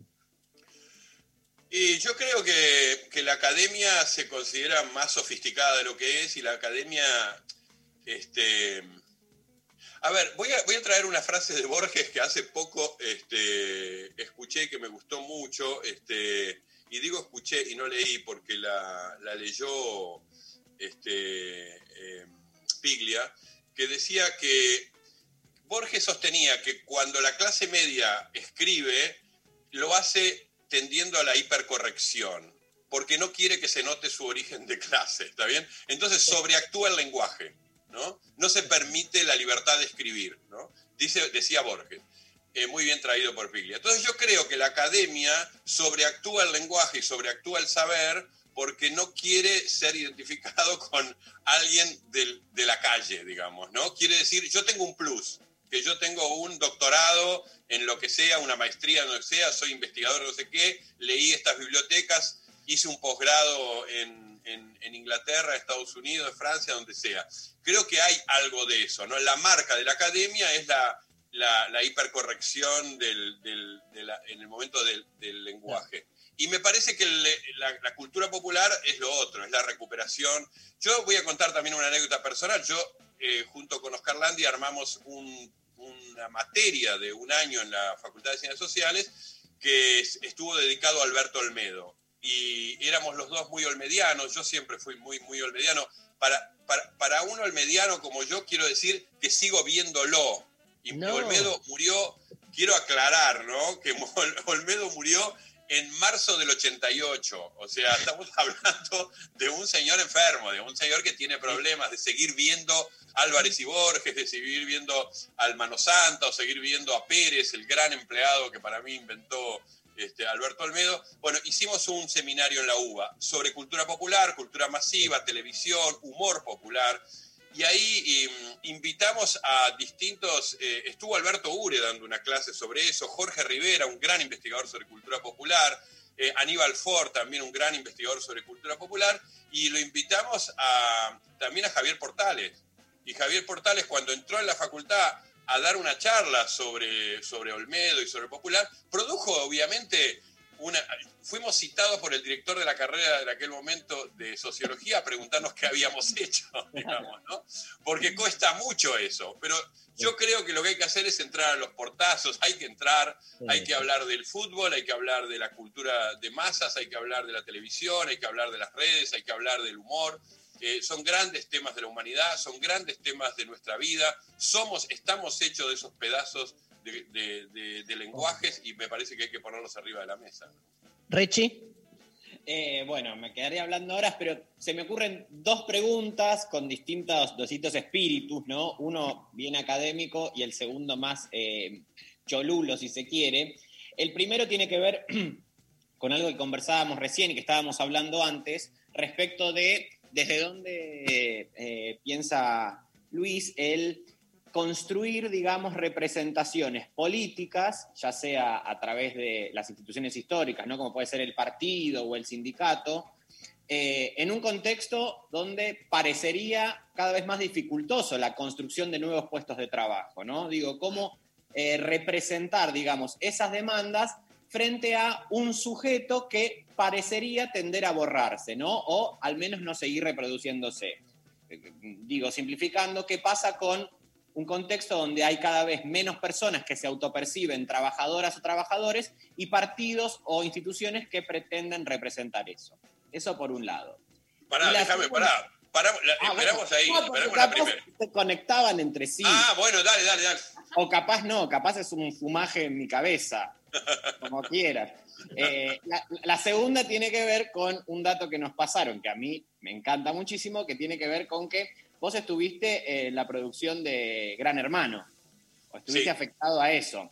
Bueno, y a propósito de eso se me ocurre, digamos, muchas veces desaparece quizás o, o- o desapareció, digamos, del mainstream la figura del reality show como ese experimento que empezamos viendo, pero para mí no desaparecieron los consortes que posibilitaban eso, sino que por el contrario se potenciaron y se masificaron. Digo, por ahí, son dos preguntas que no sé por qué en mi cabeza tienen relación lógica, pero no sé, digo...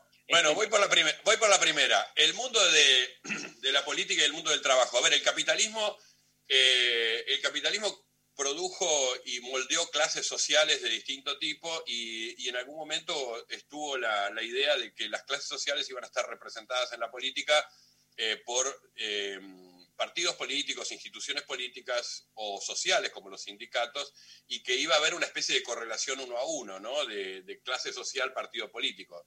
Eh, si sos burgués, si sos un chancho burgués, este, dueño de una fábrica, tenés que pertenecer o votar a un partido político de derecha, etcétera, etcétera, y, y la idea de que la clase obrera es de izquierda o cosas por el estilo, ¿no? Eh, eso fue una idea muy fuerte en el siglo XIX, ¿eh? muy, muy fuerte, este, y, y en buena parte del siglo XX también. Yo creo que, que eso, después de la Segunda Guerra Mundial, diría, de la segunda parte del siglo XX, se desdibujó mucho eh, en, en la- en lo que fueron las la construcción de identidades políticas, se empezó a complejizarse, ¿no? Ahí cito a Stan River en, su, en sus ideas sobre identidad, las identidades hoy son un patchwork de, de- que provienen de muchos lugares y tu origen de clase, tu lugar en, el sistema productivo es uno de los datos.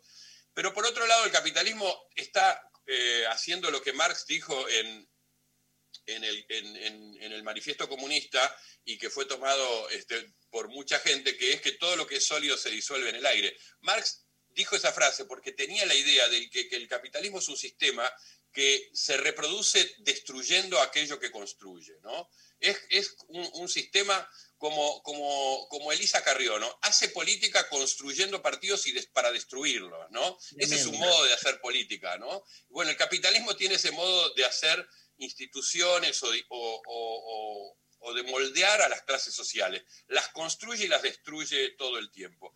Y me parece que esa dialéctica de que no hay nada sólido, que no lo inventó Bauman, sino que lo inventó Marx, por eso hay que leer a Marx, hay que leer a los clásicos, este, creo que esa idea es una idea que hace que hoy la, la- la idea de clase trabajadora, del mundo del trabajo, de, co- de- de cómo ahí se producen identidades, es mucho más lábil, mucho más frágil, y los sujetos están llamados a construir identidades, pertenencias, ideologías, tus, sus pasiones, etcétera, recurriendo a otros lugares, ¿no? Este, me parece que eso es lo que desarticula esa idea de trabajador o clase social o, o- o dueño de los medios de producción y pertenencia política eh, inmediata. Por otro lado, creo que la institución partido político es un, invento relativamente joven, tiene 100 años o un poco más, y está llamado también a, a transformarse.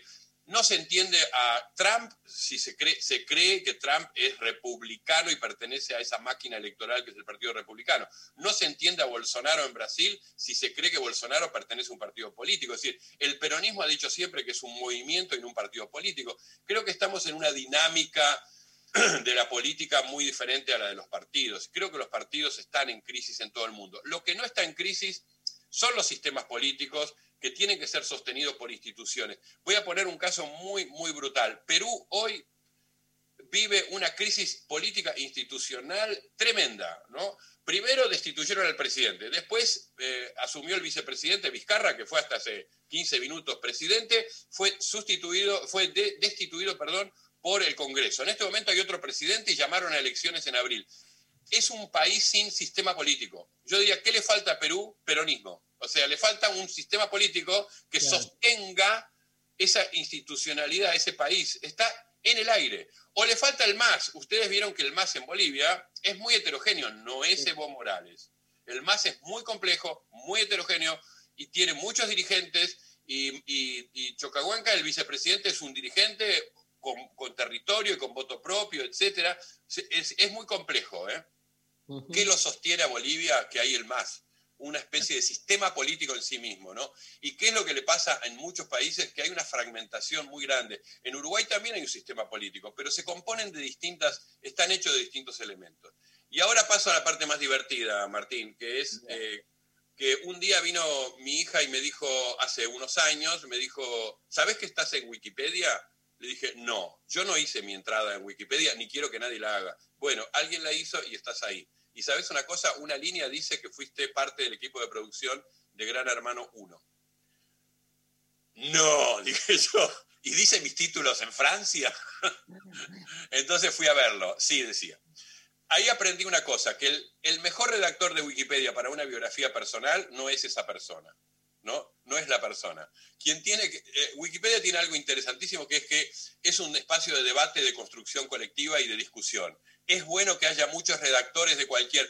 Por ejemplo, si uno quiere la entrada de Wikipedia Sarmiento, el mejor para escribir esa entrada no es Sarmiento, es la discusión sobre Sarmiento, ¿está bien? Y para cualquier filósofo, para cualquier político, Perón, no sé, para lo que ustedes quieran, Cristina Kirchner, cualquiera que ustedes quieran, lo mejor es la, el debate. Entonces yo dije, el que lo puso no mintió y eso hay que dejarlo. Hay que en todo caso ampliar, decir otras cosas, ¿no? Tirar un- alguna salvación. Eh, yo estuve en ese reality, no me arrepiento de nada, quería conocer a la televisión por dentro, quería, estuve en el equipo de producción de Gran Hermano 1, me invitaron a quedarme en Gran Hermano 2, 3, yo no me quedé, pero con amor absoluto, sobre todo a Marcos Gorban, un productor televisivo extraordinario, quien quiero, admiro. Y, ¿Qué año era, Beto? En el año 2000, este, en ese, Ah, ahí sí. empezó. Ahí empezó. Y, y fue una gran experiencia, eh, conocer al, la- al monstruo por dentro, conocer cómo se produce. Aprendí la lógica de la producción televisiva. Aprendí, por- les voy a contar una sola anécdota. Un día, ustedes saben que el, el formato de Gran Hermano es de una empresa holandesa, era por lo menos, no sé ahora, en Demol. En Demol monitoreó toda la producción de Gran Hermano Argentina. Vinieron dos holandesas, me acuerdo, que eran muy divertidas, no hablaban una pa- palabra de castellano y estuvieron en el casting y decían, no, no me importa lo que dicen, quiero verlos, decía. Porque yo hablaba con ellas, había una que hablaba muy bien francés, yo- mi inglés es horrible, entonces yo le hablaba en francés y me decían, no, no me importa nada lo que está diciendo, déjalo que hable y te digo si entra o no entra a la casa. O sea, unas capas, ¿no? Y me acuerdo Claro. que un día en Demol desde Holanda mandó un mail que dijo así, ¿Ustedes garantizan que los intelectuales van a hablar mal de Gran Hermano? Porque esa es una clave de nuestro éxito. Repito, repito, la industria televisiva pregunta, ¿ustedes garantizan que los intelectuales van a escribir mal sobre nuestro programa porque esa es una clave de nuestro éxito? Y nosotros dijimos, garantizan no, pero ya están escribiendo. Y efectivamente lo que se dijo de Gran Hermano, ustedes recuerdan del encierro, de ra- conejillos de India, ratones que no, no sé qué. Bueno, lo que me insultaron a mí por estar en Gran Hermano, ¿no? Pagué todos los costos. Pero la televisión, la industria entiende muy bien el reality, entiende muy bien el negocio. Y quería aprender eso, por eso estuve ahí. Te puedo hacer una pregunta, Beto, con Dale, relación María. a esto. ¿Cómo, ¿Cómo ves la actualidad de los realities? Porque la verdad es que, por lo menos desde mi perspectiva, no sé si es que fue la cuarentena o bueno, por lo pronto este último año hubo una cosa, ¿no? De, de siento más personas que, que una audiencia mayor mirando los realities. Me parece que pasaron a tener quizás de nuevo un peso mayor, por lo pronto en las redes, en Twitter, ¿no? Eh, que quizás no se venía teniendo en los últimos años, o quizás de mi perspectiva yo no lo veía así. ¿Cómo, ves si hay una relación con esos primeros, ese primer Gran Hermanos, o eh, si hay también una relación quizás con, con la pandemia, o, cómo lo, lo ves en general eh, eso?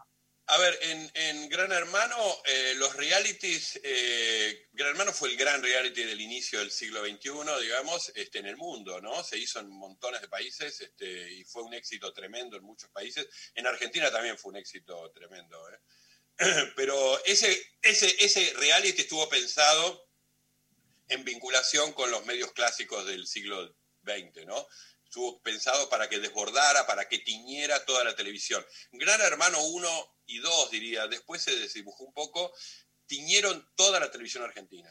Es decir, todos los programas de Chimento, todo lo- se hablaba mal de Gran Hermano, se discutía filosóficamente sobre el encierro y cosas por el estilo, sobre los experimentos con humanos, no sé. Tiñó todo, absolutamente todo, y la prensa gráfica. Hoy es imposible pensar un buen reality sin las redes sociales. La televisión está en retroceso en eso. Yo diría, la televisión, vamos a tomar a Bake Off, por ejemplo, o, o cualquiera de los de cocina, ¿no? Este, Masterchef, cualquiera. Eh, le- le- hoy la televisión le presta un horario y un, pan- y, un, y, un, este, y un estudio de televisión para algo que tiene que transcurrir en otros lugares. Y tiene que transcurrir en las redes sociales, sobre todo. ¿no? Me parece que hoy las redes son los grandes aliados para que funcione un modelo de, de reality. Pero el reality sigue siendo muy fuerte en todo el mundo. Es un género que involucra además muchas cosas. La cocina hoy ha desbordado a todo el mundo. Este, es un gran tema. La, la Vos, vos sabés, Beto, vos sabés que Rechimusi hace un Instagram vivo Sí. mirando, cantando por un sueño y comentando lo que va viendo, ¿no? Y hay muchísima gente que ve el reality a través del Instagram de Rechi. Y lo hace caminando por la calle, además. Además. A eso me encanta. Cuando hago la- sí, las coberturas de las marchas, porque me mudé a una zona que está llena de, de- de marchas ahora, por suerte, de izquierda, de derecha, estoy a favor, en contra, pero a mí la movilización popular en general es algo que me gusta mucho como estética y, este, y modo de vida. Y te, Obviamente, hace, y te hace salir a la calle, ¿no, Martín?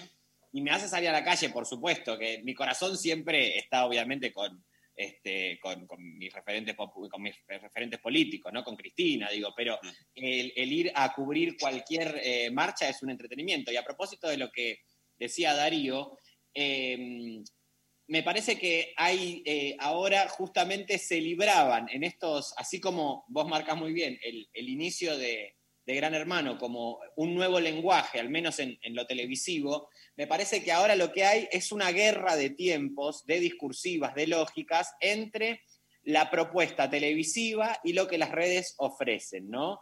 Y eso se veía muy claramente en el Cantando, por ejemplo, en donde eh, hay como una confusión generalizada, este, casi como si fuese un terreno inhóspito de no se sabe quién triunfa, ¿no? Porque aquello que era propio de la televisión ahora no existe más, aparentemente, y, y avanza, digamos, toda la realidad digital con las métricas, el algoritmo, esto de lo que hablábamos también. Que también es un fenómeno que pasa en la política, ¿no? Porque también las demandas populares nuevamente aparecen, por un lado, en la calle, menos en este contexto pandémico, y en las redes con muchísima presencia y más volatilidad, con otra lógica.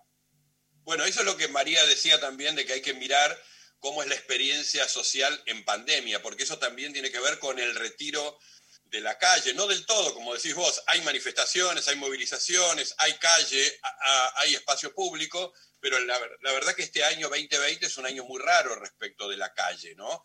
Y Sí. las redes se han reforzado en ese sentido como el escenario de, la- de- de- los vínculos políticos, sociales, humanos, amorosos, académicos, etcétera, todo lo que quieras ponerle. Voy a poner un ejemplo de ahora, no de reality, eh, que es el, el conflicto que yo creo que es muy grave y muy serio de las 35 hectáreas ahí frente al río en Costa Salguero, que me parece que merecen eh, que se involucre la sociedad porteña, por lo menos esta sociedad, para evitar que se forme otro barrio de ricos como Puerto Madero y que se recupere el río para todos y todas. Bueno, me parece que eso requiere calle. Sin embargo, hay poca calle. Entonces, hay movilizaciones, hubo bicicleteadas, etcétera, pero, pero en las redes sociales eso es fuerte, ¿no? Este, y me parece que eso hay que mantenerlo, para mí, vivo las dos cosas. Yo creo que el poder, lo voy a decir así, yo creo que al poder le resulta mucho más digerible los conflictos de las redes sociales que la gente en la calle. Yo creo que el 17 de octubre, por ejemplo, fue un gran día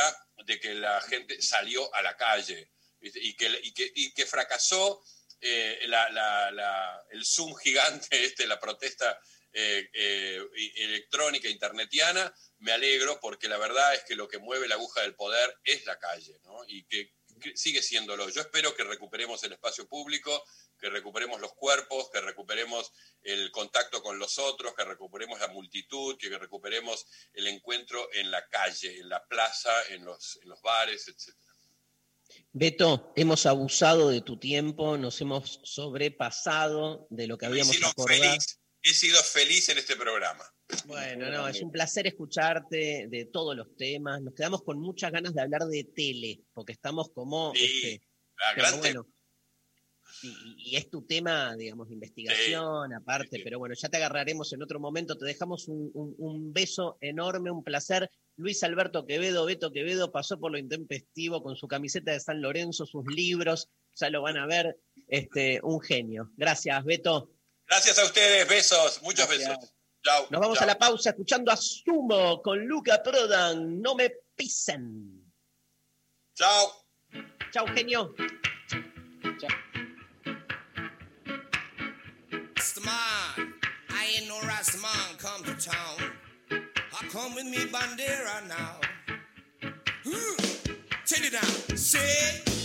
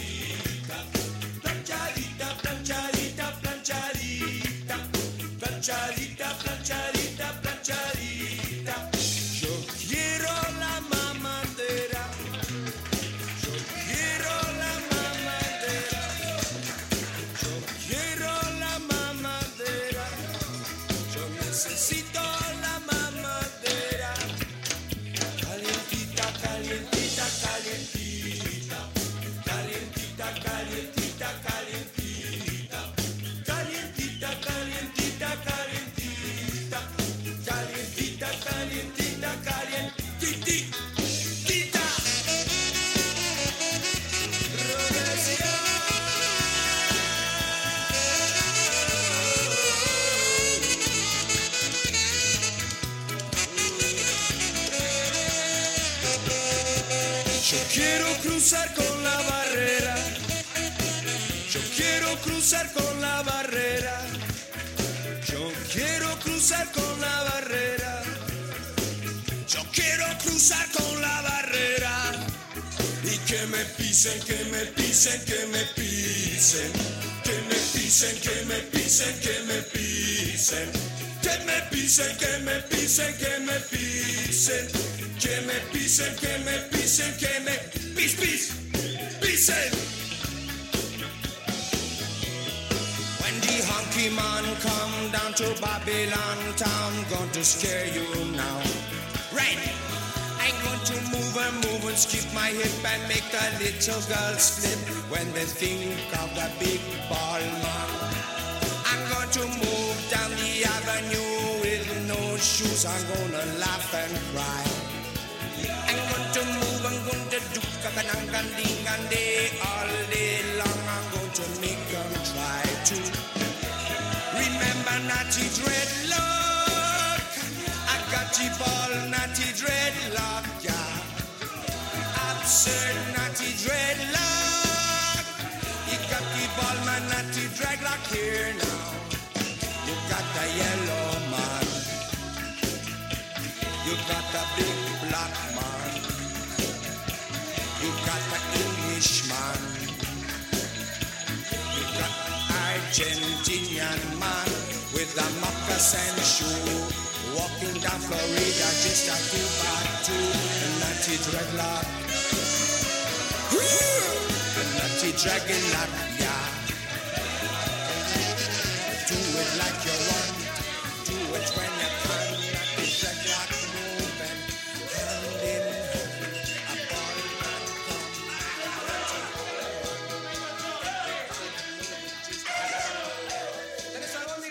Darío Stanraiver, Luciana Pecker, María Stanraiver. Lo intempestivo. De 11 a 13. En 93.7. Nacional Rock.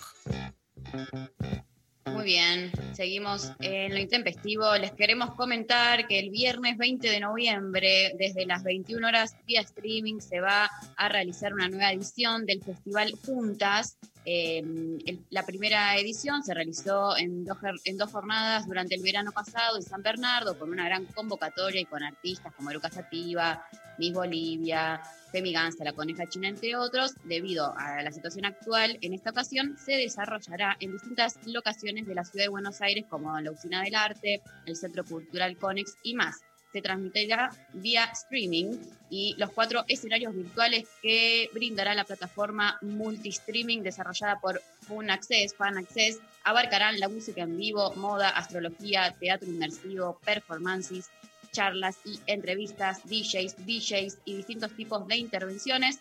El festival Juntas ofrecerá los mejores shows musicales de artistas emergentes y también referentes en la escena. En esta edición reunirá artistas como M, Felicolina, Dizzy, Bimbo, La Coneja China, Neneca y muchos más. El festival Juntas se propone visibilizar el talento femenino, brindándole a la mujer un lugar exclusivo, pero no excluyente, de expresión como artistas, productoras, emprendedoras y creadoras que desafían los límites, los sesgos y los prejuicios. Es así que esta edición online de Festival Juntas se desarrollará como homenaje al primer aniversario de la sanción de la ley de cupo femenino y acceso de artistas mujeres a eventos musicales.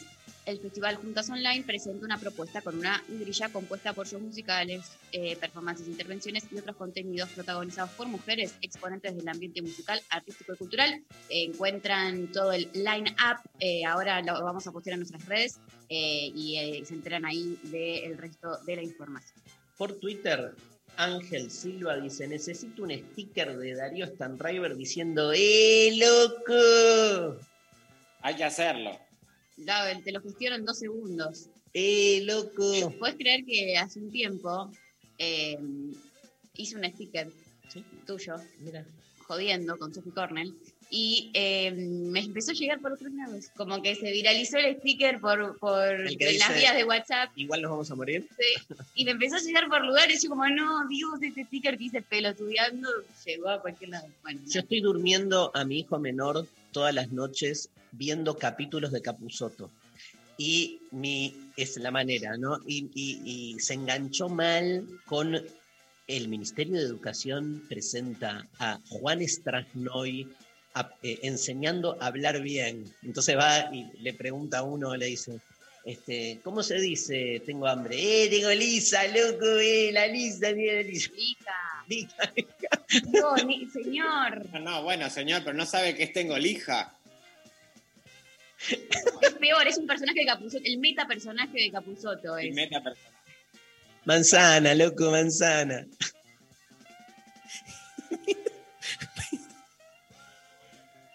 Bueno, Bueno, chicos. no, pu- no, Cortemos acá mejor. Manzana, manzana. ¿Qué es manzana? Hay dos que aprendí que no. Manzana no, y la otra es, eh, bueno, corte que no sé qué, corte que no sé qué, qué. Corte, ¿qué es corte? corte, es, es, es como un... Es el nuevo tipo. Ese, no, es el tipo popular. No, el, el popular también usa tipo. Yo lo entendí hace muchísimos años como la versión más popular del tipo. Pero bueno, Corte que. Me se lo podemos parece- se puede dar una apropiación cultural. Una más. Una más, una menos, ¿qué cambia? Cortámela, boludo. Eso, muy bien, Dari. Esa es la militancia que queremos. Las Ay. luchas que hay que dar. Es por ahí, eh, es por ahí. Es por ahí, es tremenda. Es por ahí. Por ahí. Sos todo lo que está bien, es tremenda. Em, Sos todo lo que está bien, es un nuevo, el mejor de los nuestros, ¿no? Como algo de, tiene esa impronta. Gracias por ser lo que sos. Gracias por ser como sos. Me das la vida. Bueno, Bien. ¿te leo unos mensajes? Dale. Dale. ¿Qué? ¿No terminó el programa? No, está por terminar. Si querés, Ah, te si leo querés nos vamos, eh, Darío, si querés nos vamos. No, todo bien. Creí que estaba, que había terminado, boludo. Vi mal el reloj. Terminó hace una hora el programa, estamos acá. Un reality. ¿Hay audios? Pregunta Sofi. Sofi, ¿por qué, ¿por qué preguntar? Para meter. Eh, nos escribió, viste, la persona que, la, el oyente que nos había escrito desde Uruguay. Sí. Dice, estoy en barra de balizas, los Eh. espero posta, traigan a la Pecker también, intempestivos del mundo, unidos, mil besos para ustedes. Amo barra de balizas. Amo. Bueno, lete. Eh, nos mandan por Instagram, trabajando en zapatería, me enamoré de un compañero, me rajaron, pero estamos hace 10 años. Ah, un zap- me enamoré de un zapato. Darí.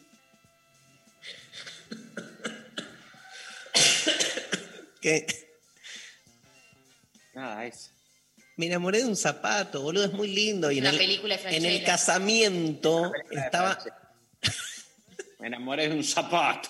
Oh, oh, me enamoré de un zapato.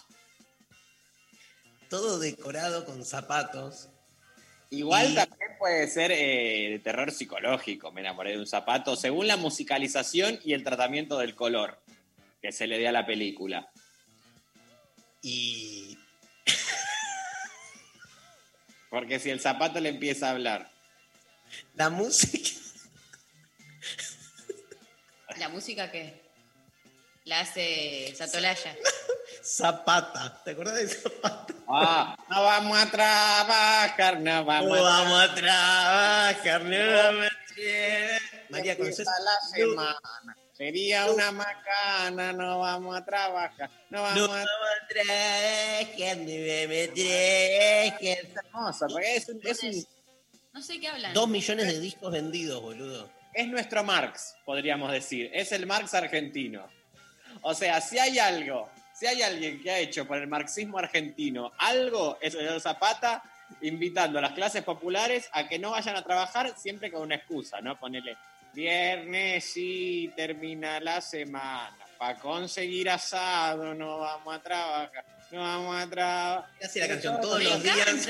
Explicaba que no tenía sentido ir a trabajar y el estribillo era, no vamos a trabajar, no vamos a trabajar. Me gusta la canción que, que dice, porque yo no quiero trabajar, no quiero ir a estudiar, no me quiero casar. También va en esa línea, ¿o no? Sí, pero Zapata era como... Esta ya es más como... Es Los auténticos decadentes eran Mozart, ¿entendés? No, pero eso es más como da medio como va- vago adolescente, medio como Claro. adolescente de 37 da eso. De- Vos, Martín. No, no, quería, pr- primero ubicate en la palmera. Yo tengo 31 años. Ubicate. Segundo, no me considero adolescente. Me considero niñe. Y lo que tenía eh, el sujeto a representar de Zapata era obviamente una persona eh, que trabajaba en la construcción. Claro, claro, está bien. Perdón, te pido mil disculpas. No, No, está bien, María, igual lo voy a pensar si te disculpo o no. Eh, todo esto por la, la- la oyente que, que la echaron de la zapatería, pero que se quedó con el... El novio, la pareja. Sí. Está bien, nada. Hizo buen, buen negocio. Yo prefiero que me echen y tener una pareja 10 años a estar sola con zapatos. No, bueno, María, en este instante el feminismo, eh, ¿a dónde queda? Yo quiero... Bueno, Es que murió Zapata, sí, ¿no, Pablo? Ahí pusiste. ¿Cómo que murió Zapata, chicos, si no avisan? No, pero hubiésemos mandado de lo intempestivo una corona. ay, No, sí. no. Ido al velorio. Hacé llegar un empalme a la familia hoy mismo a la tarde, por ¿De favor. COVID? No, de COVID no. No, antes. ¿Cuándo Bueno. murió? Digan cuándo murió Zapata, por favor. que alguien avise cuándo. No, no, no. Suspendan, se suspenden actividades. Se suspenden. Duelo nacional. Nos vamos ya todos para la legislatura a velar a Zapata. No, no pueden haber matado a Zapata así tan fácilmente y nadie hizo nada. ¿Cómo era? Ahí, ahí lo estoy googleando. ¿Cómo Está era? Roberto. Eh, Luis Sí. Alberto Zapata. Murió el primero de agosto del 2019. Ah, bueno, hace poco. Rodolfo Zapata. Sí. Rodolfo. Sí, eh, Pablo cita otra canción que no vamos a, a- que La roncha de tu hermana se llamaba. Bueno, también sus héroes populares al final. No son héroes. No ¿Verdad son que héroes. sí, María?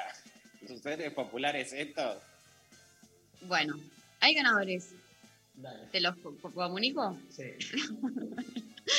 Por un lado, eh, Tiago por WhatsApp, que, de- que es el, ad- el adolescente que denuncia la arbitrariedad de este programa, que quiere, que le parece que el, ado- el adolescente también necesita la clase de Marx eh, para él. Después, por WhatsApp también, Cel, que eh, nos dijo, hola Intempes, yo sentí y viví que la militancia muchas veces termina siendo trabajo no pago. Las convicciones militantes muchas veces terminan siendo utilizadas para construir poder para un referente o compañero en particular y no solo para un proyecto político. Saludes.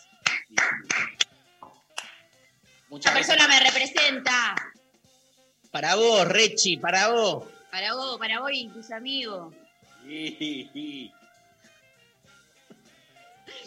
Después, eh, por Instagram, eh, Natu, que nos mandó, soy consciente de mi esclavitud cuando trabajo 24/7 y no llego a fin de mes, plusvalía TR. Bien, Y eh, Fer, que nos contó que la, zapatería. bien. Y el comodín de para Alexandra, que nos mandó el audio que hace las cremas. Eh, la, la producción se va a contactar con todos, entonces, para coordinar eh, eh, la entrega de los accesos para la clase de Marx del día martes que viene. En el Conex. En el Conex, Y 20 los horas. espero el mañana, sábado, 20 horas, con Sole Barruti haciendo pensar la comida. Martín, si querés, avísame y te dejo una invitación. Ah, Perfecto. Dale, avísanos, que siempre es un placer contar contigo. Eh, nos vamos. Eh, Dalio Rombolá en la producción, Pablo González, Sofi Cornell, el equipo de los viernes con Martín Rechimusi. Chau, Rechi hermoso. Chao, bichis, gracias. María Stanriver, hoy operó técnicamente Matías Arreza Igor, que nos va a lanzar y vomitar este tema con el que nos vamos. ¿Qué ves? ¿Qué ves cuando me ves? No vamos a trabajar, me- no vamos a trabajar. Lunes, sí. Primer día de semana. Quería una macana, no vamos a trabajar. Divididos. ¿Qué ves? Hasta el lunes.